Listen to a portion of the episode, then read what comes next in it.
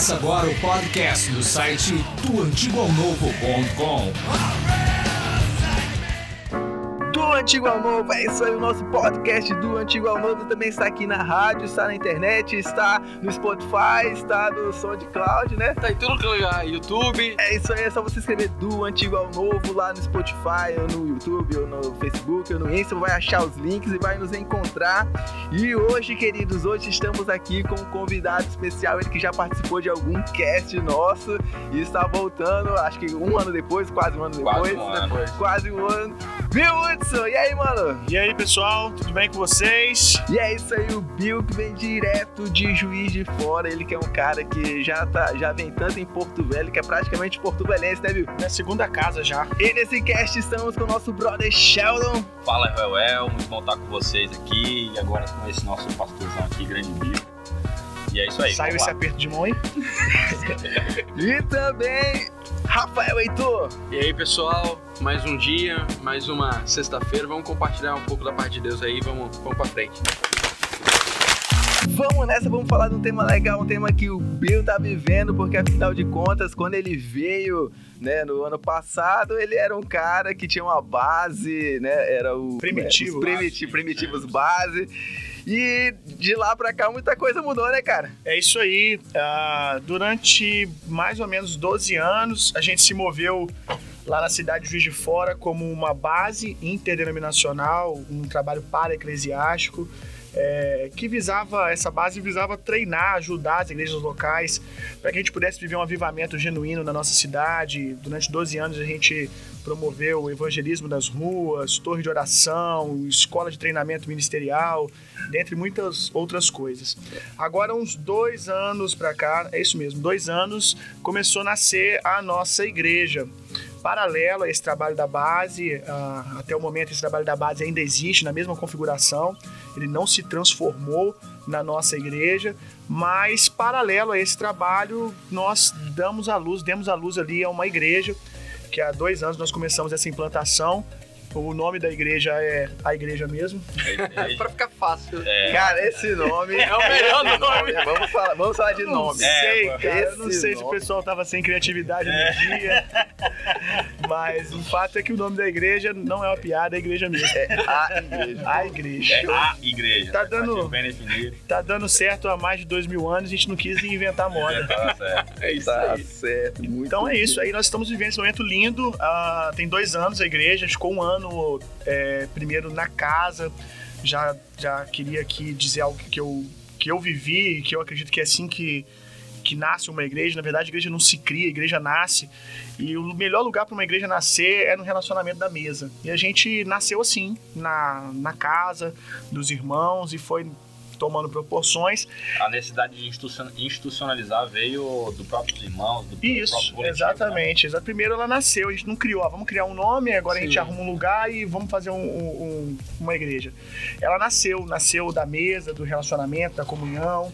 E há um ano, ah, primeiro ano a gente ficou quase todo apenas, apenas reunindo em casas. Um ano depois a gente foi para um imóvel, que é o que a gente está hoje, e curioso, né? A gente tá, tá saindo, assim, nos próximos 15 dias a gente tá saindo desse imóvel para um imóvel maior. Já, cara? É, Que Bacana, bênção, cara, né? que Então o negócio tá crescendo, tá sim, sim. tendo mais pessoas. Cara, já que a gente tá falando de igreja e a gente pensa um pouco em igreja, como ela tá funcionando hoje, né? Como a igreja de Cristo, o reino de Deus funcionando localmente no Brasil e, e também vamos falar de igreja bíblica, né? Vamos, vamos tentar fala- misturar esses assuntos. Mas por que não se filiar a uma instituição? Por que, que você, não- você pensou assim? E se a gente fizer uma parada junto? Sei lá, abrir uma Universal Jovem, Mateus e Amor? ah, não Deus pensou é em amor entrar, não, universal do reino de Deus dos últimos dias. é, não pensou não em nada disso. Cara, é, quando a nossa igreja nasceu, um dos meus mentores é o Leandro Barreto, que é líder da igreja Poema Church, Poema Church, que nasceu lá em Taubaté, mas já está em vários lugares do Brasil hoje. É, eu confesso que eu pensei, né, da gente quem sabe, trabalhar junto com o Leandro e a gente, não sei nem, nunca tive essa conversa com ele, né? Se seria possível, a gente ter começado lá em Juiz de Fora uma igreja poema, Nossa. né? Pelo o conforto de algo que já tinha uma estrutura, que já tinha um nome, Porque o lance do desafio é grande, hein, cara? é, de romper do zero, sabe? Pois é. Mas duas coisas. Primeiro que eu senti muita paz no meu coração, muita paz no meu coração da gente começar algo novo. E segundo também que eu gosto de desafio. Eu gosto desse desafio. É, mas nós nos movemos debaixo de uma direção de Deus. Eu lembro que até esse nome, a igreja, né? Às vezes pode pensar que a gente quis fazer uma provocação, tal, e de maneira nenhuma não foi nossa intenção. Nós acreditamos na igreja, né? Nós acreditamos que nós somos fruto é, de quem nos antecedeu. Tudo que nós estamos vivendo hoje é fruto dos nossos pais que prepararam o caminho para nós. É, mas pode parecer que foi algo pro- provocativo, né? Tipo, ah, igreja.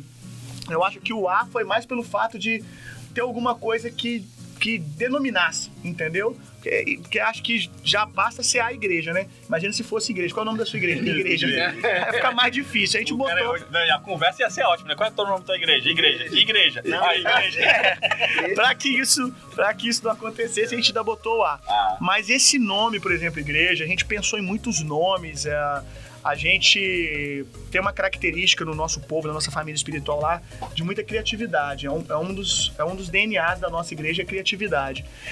E quando a gente viu que estava chegando a hora da gente institucionalizar, como você falou, de ter um nome, de ter um lugar, de ter toda essa estrutura física de igreja, a gente começou a pensar no nome e, cara, pode ter certeza, a gente sempre tentou pensar algo mirabolante, sabe? sei, sei. Mas... Aquela equipe criativa, todo mundo pensando várias coisas, mas tudo que eu pensava eu não sentia paz, cara. Eu não sentia paz no meu espírito. O líder das mídias também não sentia. Aí uma madrugada, resumindo, E uma é madrugada. excepcional o cara, né? É, o cara é monstro. Quem quiser seguir aí. é, Aí, se você for seguir ele, gente, vocês falam que foi indicação da rádio, tá? Pra me tirar uma da cara dele. É, é, ah, Galoso, tá? Como é que escreve o Caio? G-A-L-L-O-S-O. É isso? É. Vamos botar o link aí embaixo É, vocês acham no YouTube. Aí na madrugada, cara, uma madrugada a gente conversando sobre essa questão do nome da igreja, é, ele falou comigo assim, é, pastor, cara, eu, todo nome que eu penso, todo nome que vem na minha cabeça, cara, por mais legal que seja, meu coração não queima. Mas tem um nome que vem na minha, que quando vem na minha cabeça, meu coração queima, mas eu acho que você não vai topar essa doideira. E uns dias antes eu tinha chegado pra minha esposa, depois de pensar vários nomes, eu cheguei pra ela e falei: "Poxa, amor, por que a gente não bota o nome da igreja de igreja?" Ela falou: "Você é doido." Você é doido, que maluquice. E nessa madrugada, eu conversando com o Galoso, eu falei, cara, fala aí, cara, fala qual é o nome que você tá pensando. E na hora eu pensei, cara, não acredito que esse cara vai falar o mesmo nome que eu tô pensando, É. cara. Qual é a chance disso acontecer, né? E eu decidi ali, se ele falar esse nome, não tem como não ser, entendeu? E É o Gideão lá. É. Olha, se acontecer. é isso. Aí ele pegou e mandou pra mim por escrito, falou, cara, por que a gente não bota o nome da igreja de igreja? Cara, eu pirei, cara. Falei, É isso mesmo. E valeu a pena ser obediente a Deus, cara. Valeu a pena. Eu acho que a gente ter tomado esse passo de caminhar na direção que Deus nos deu, com essa identidade, com essa proposta totalmente nova, tem também nos dado o privilégio de experimentar toda a graça que tinha pra esse novo, entendeu? Essa é, a, é a, digamos, as vantagens, né? Que você, como não, como vocês podem formar uma identidade em si, Sim. vocês estão prontos para experimentar. E o, a desvantagem seria não ter um suporte ali, Sim. de repente financeiro, ou um suporte, você É, isso nós não doente, tivemos. enviar um outro pastor ali. Uma, uma igreja grande é como um grande navio, né? Pra você mover ela, você tem que ir devagar, lentamente, né? Já um- uma igreja é, em, em nascimento, Emergente, né, né? emergente, você tem ali uma, fa- uma facilidade em poder fazer conduções e tudo mais, né? Sim, com certeza. E como é que se deu essa parte da formação da identidade, assim, tipo, a gente é a gente porque a gente é assim. É, é a, primeira, a primeira coisa é que, como eu falei, é um processo é crescer para baixo, entendeu? E foi literalmente isso que a gente fez. A gente saiu do- dos holofotes. Eu lembro que eu tinha um, um povo, tinha umas, umas 20 pessoas, 25 pessoas, talvez um pouquinho mais que isso. E eu falei com eles: olha, nós vamos para a mesa, né? Para começar na casa, mas está proibido qualquer pessoa aqui chamar alguém. durante um período nós vamos fundamentar a igreja. Então eram cultos que a mensagem era a mensagem de doutrina, estabelecendo os fundamentos da igreja, onde a gente não precisava ficar preocupado com não crente. É, então durante um período mais ou menos de seis meses, cara, a gente ficou numa casa sem poder convidar ninguém, embora o pessoal era meio rebelde e convidava. Aí eu entendo Jesus falando, não conte para ninguém. eu, tenho, eu tenho a minha ideia desse não conte pra ninguém de Jesus aí. Olha, eu tenho, olha. Cara, é... Psicologia reversa. É, psicologia reversa. É, então eu acho que eu, sem querer, eu, eu, eu fiz psicologia reversa. Porque o pessoal foi, foi chamando e a gente tinha pensado em ficar mais tempo na casa. Só que mesmo a gente dando ênfase, não chama ninguém, não convida ninguém, é tempo da gente fundamentar. Ah, o ambiente, o que a gente estava vivendo ali era tão lindo, sabe? É tão poderoso que mesmo sem a gente ficar estimulando as pessoas a convidar, fazendo até o contrário, as pessoas não aguentavam, elas estavam, sabe, explodindo da, dessa experiência. E elas compartilhavam e na hora que elas compartilhavam, as pessoas ficavam curiosas, né? É o vem e vê, né? É, vem e vê. Então as pessoas, o evangelismo nosso foi esse, vem vê. Quando as pessoas viam como esses crentes estavam sendo impactados por essa plataforma de igreja, eles falavam, vem vê, e o pessoal ia ficando, ia ficando, ia ficando, e aí a gente saiu da casa, a gente alugou hotel, alugou colégio, até a gente chegar nessa estrutura física. Vocês acham que ainda, ainda tá nesse fogo inicial?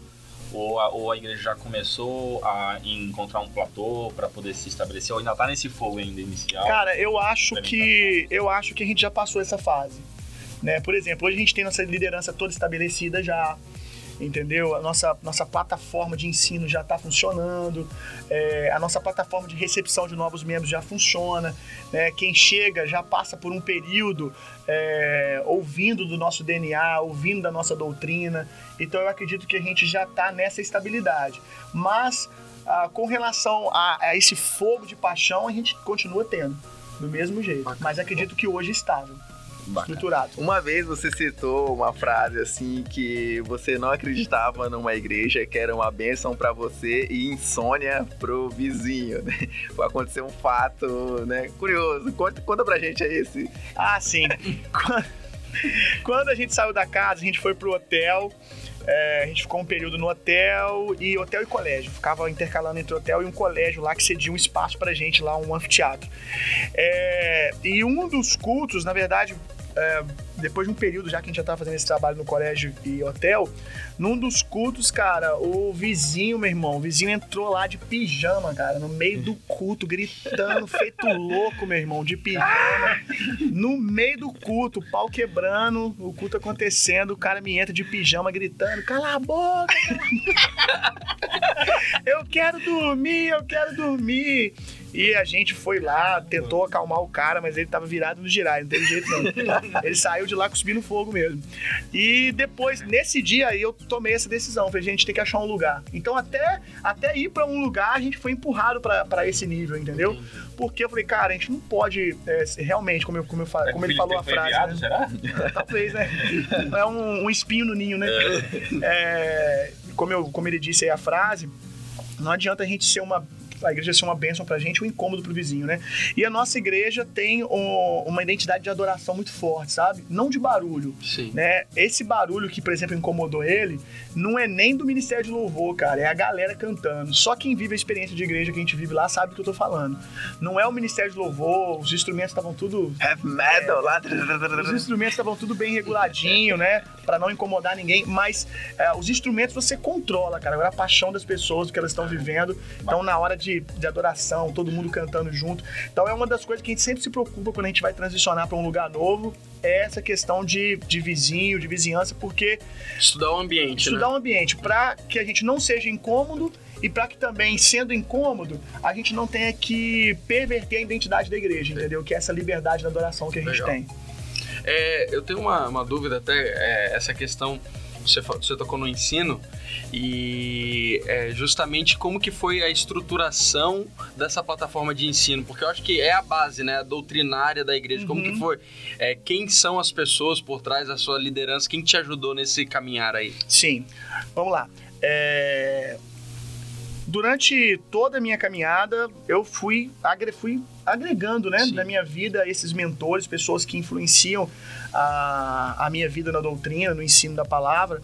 É, eu sou proveniente de igreja metodista, que é uma igreja que tem muita palavra. Né? Eu me converti na igreja metodista. É, me converti na igreja metodista. É, eu cheguei a trabalhar assessorando pastor na igreja metodista, tempo integral no ministério.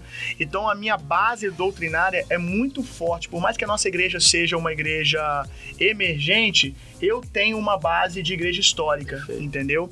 Mas aí eu também tenho toda a bagagem de dois seminários que eu queria indicar. Um, inclusive, tem aqui na cidade. É, um, que eu, um, um deles que eu fiz foi o Carisma, da Igreja Batista da Lagoinha, que foi sensacional, me ajudou muito na minha base doutrinária. E depois eu fiz o Rema, que é um seminário que tem aqui em Porto Velho. Né, que acontece dentro da estrutura da Igreja Verbo da Vida, que inclusive eu vou estar ministrando uma palavra lá hoje à noite. É um seminário muito bom, cara, muito bom. E também passar, sabe, no discipulado isso para minha equipe. Esse tempo, de, esse tempo onde a gente ficou uh, mais reservado uh, foi um tempo para estabelecer a doutrina de quem estava chegando, mas as pessoas que, que já estavam comigo antes, entendeu, da gente começar esse, esse tempo, essa estação, eu já vinha discipulando eles há muito tempo em tudo isso, em toda essa doutrina, em tudo aquilo que nós cremos do que é ser igreja. Bacana. É, tem um, tem, é, que eu acho que é algo muito peculiar, porque a gente vê é, igrejas emergentes é, aparecendo e a gente vê que não há, às vezes não há uma estrutura de liderança, né? A gente vê normalmente o foco no líder, no grande líder, e a gente fica bem tranquilo. Por exemplo, eu, eu, eu olho o Bill é, é, fazendo as coisas e, eu, e, por exemplo, ele está aqui hoje em Porto Velho, mas a igreja está acontecendo lá. Sim. As coisas estão acontecendo, não está na dependência sua é, e trazendo essa bagagem que você fala da, de uma igreja histórica, é, é comum a gente ver essas igrejas que não, não que são emergentes, que não têm essa estrutura, é, as pessoas é, procurarem, ah, onde está, por exemplo, sei lá, o estatuto, o que que eu, como é a dinâmica? Vocês têm coisas escritas, uma estrutura escrita de discipulado mesmo, é, de autoria, como que é? Sim, sim. Então, essa parte está em processo, está nascendo. Bacana. A gente já tem algumas coisas escritas. É, a gente também é, a gente tem uma escola, né? Como eu falei aqui, Sim. uma das áreas da base era uma escola, de, uma, uma das ações da base era uma escola de treinamento. Então essa escola tem. São nove meses de treinamento. São nove meses de treinamento, não me lembro a quantidade de matérias agora, mas nesses nove meses de treinamento são inúmeras matérias. E todas essas matérias, embora obviamente tem influência de muitos homens de Deus, de muitos mestres, de muitos homens que vieram antes de nós. É, esse material foi produzido por nós, entendeu? Então, a, a nossa igreja hoje, a doutrina da nossa igreja está toda nessas apostilas. Bacana. Toda nesses ensinos da nossa escola. Mas já tem muita coisa nascendo hoje intitulada para a igreja, entendeu? Para a igreja local. Bacana. Sim. Você olhando para a igreja no geral, igreja, a sua igreja, a igreja brasileira, o que, que você acha do, no, na, no contexto que a gente está envolvido político, né? A, gente tá, a igreja está meio envolvida com política agora, a igreja está tá envolvida com, né? Que está acontecendo, né? Esse negócio de direita e esquerda, esse negócio de não sei o que. Tem alguma orientação assim relacionado a isso? A minha orientação é ser igreja. Porque, olha só, nós somos cidadãos, então no período de política já passou, né? Bolsonaro já ganhou, você gostando ou não. Cabe agora, como sacerdote, a gente interceder por ele, né? Você gostando disso ou não. Eu eu votei no Bolsonaro, me odeio quanto você quiser. eu votei no Bolsonaro, é, mas durante 16 anos do governo de, de PT, que eu nunca votei no PT, nunca votei no, no, Lula, na Dilma, mas eu tenho testemunho de sempre orar pela vida deles. Eu, eu já entrei, inclusive, em discussões com pastores que às vezes colocavam palavras pejorativas a respeito do governo do, do Lula, da Dilma, brincadeiras com o nome da Dilma, e eu mesmo não concordando com a questão é, política, é, me levantei algumas vezes para comprar briga e falei assim: não, cara, vocês não podem falar assim né? Uma vez que ela é presidente do país, ela merece ser respeitada, merece receber nossa intercessão, é, nossa oração. E durante 16 anos eu tive esse testemunho de estar tá orando e cobrindo a vida, a vida do, do, do Lula, a vida da Dilma.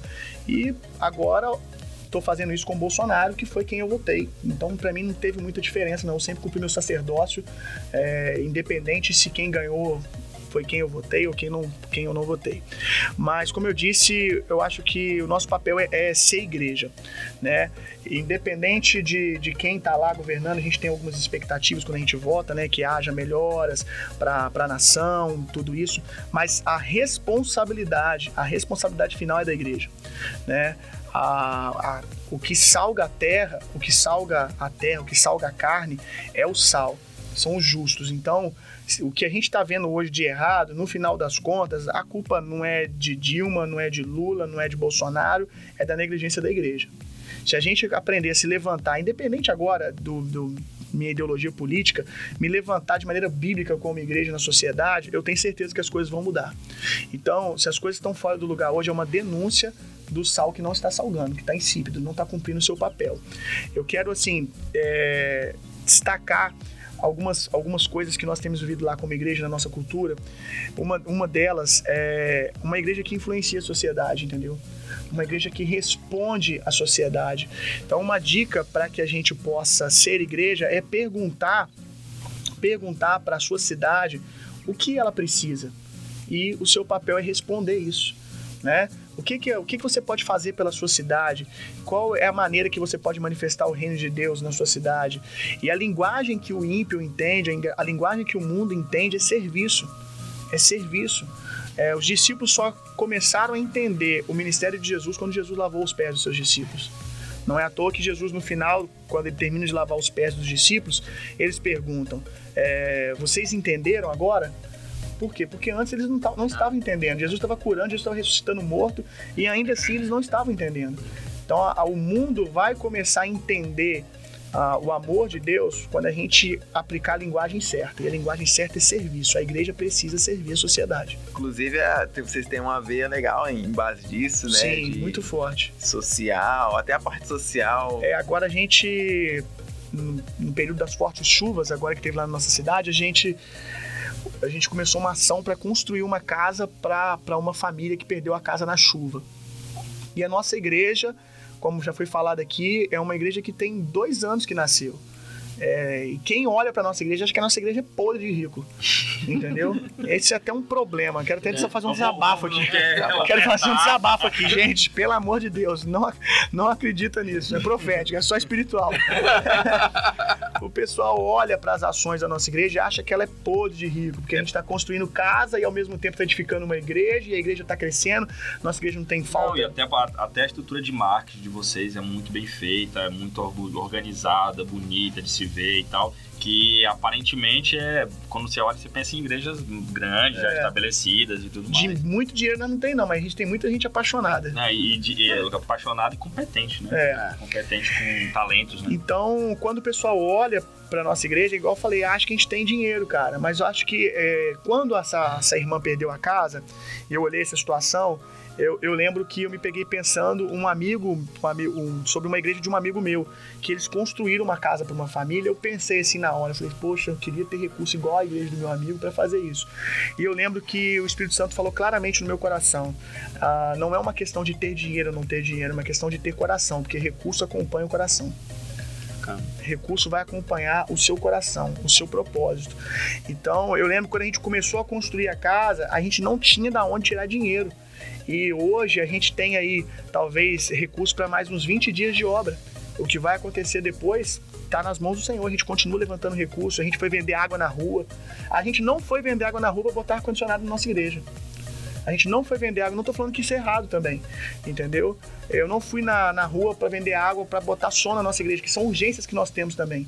Mas antes de construir coisas, a gente quer construir em pessoas, entendeu? Então a gente levantou dinheiro assim, indo para a rua, vendendo água. E é um investimento na, na na tua igreja também e no pessoal da tua igreja, porque queira ou não, você tá. A cultura da igreja, né? Isso, sim, a tá experiência que eles estão passando, né? Sim, sim. É excepcional. É, isso também foi intencional sabe? De falar assim, não, a gente precisa agora, no começo que a igreja, bem no início da igreja, fundamentar bem as coisas. Sim. O que, que é prioridade para é prioridade, né? É. Pessoas ao invés de coisas. Exatamente, exatamente. Legal isso. Se quiser mandar uma oferta aí, tá, gente? Falta, falta uns 15 mil pra acabar a casa da irmã lá. Link no post do YouTube. Contato do Bill aí. Então o Bill estará hoje à noite, a quarta noite de, inter... de intercessores. É de interesse. Interesse, desculpa, tem um S muito gigante aqui. Interesse, quarta noite de interesse. lá na Igreja Verbo da Vida, que fica ali na, na, em Bratel, né? Mais ou menos, em Bratel, Rio Madeira. Que não olha pra mim não, não mora aqui, pô. Não, olhei pra esse maluco aqui Porto Também não mora não. Ou seja,